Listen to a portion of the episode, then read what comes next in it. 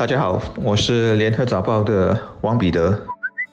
各位听众，大家好，我是新民日报的朱志伟。很多人都在问，我国目前确诊病例已成单位数，或者是零，也没有新的社区感染。那么，我国几时会进入解封的第三阶段呢？而如果进入第三阶段，我们的生活又会有什么改变？其实，在昨天的国会中，王瑞杰就指出，政府已经制定了一套步骤，让我国在未来几个月内能安全的进一步开放更多经济。和社交活动，大家的问题当然是几时？王副总理没有给出明确的说法，只说详情将在下来几周公布，而负责说明的将是卫生部长严金勇和教育部长兼财政部第二部长王群才。到时候我们就会知道进入第三阶段的预期时间表，以及团体聚会和大型活动的限行限制将如何放宽。当然，许多人心中一直悬着的问题，聚餐能不能超过五人限制，到时也一定有答案，就请大家耐心等待。全世界都在防疫，那些制定政策啊、研究治疗办法和开发疫苗，是我们普通人参与不了的工作。但还是有很多的事其实是操之在我的，主要包括保持社交距离、出门戴口罩、平时勤洗手。那么不必上班的时候，就尽量少到人多的地方。但还是有一项，就是配合追踪。现在我们走进什么地方都得扫 Safe Entry 的码，记录你曾经来过，什么时候离开。但很多人忽略了还有一个，就是使用 Trace Together 合力追踪。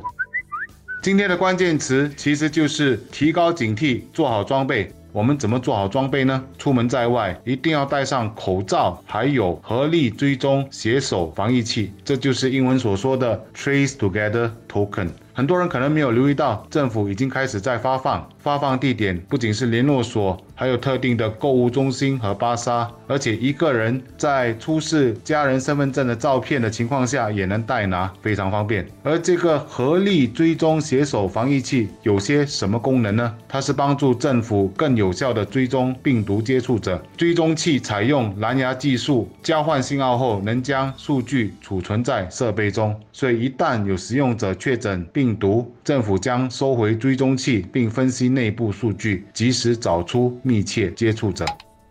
有人经常会问说，为什么有 Safe Entry 了还要合理追踪？简单说，如果你中标了，Safe Entry 可以查到你应该是在什么地方感染了病毒，比如某家餐馆、某间公司办公室或者某一部德士里。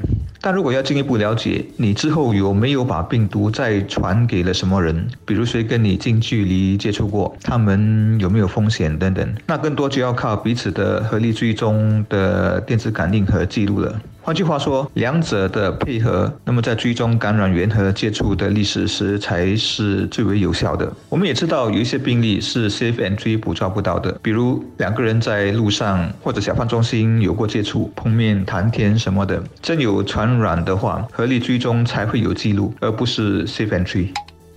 政府近期推出了便携式的追踪器 token 免费分发，日前还宣布了会在人流量集中的地方和时间点设置临时的分发站，让更多的人可以获取。目标是把合力追踪的人口覆盖率从目前的四十八线提高到七十八线。我希望大家都能尽量去配合政府的这个分发行动，特别是确保家中不会使用手机应用的长辈们，每个人都有一个。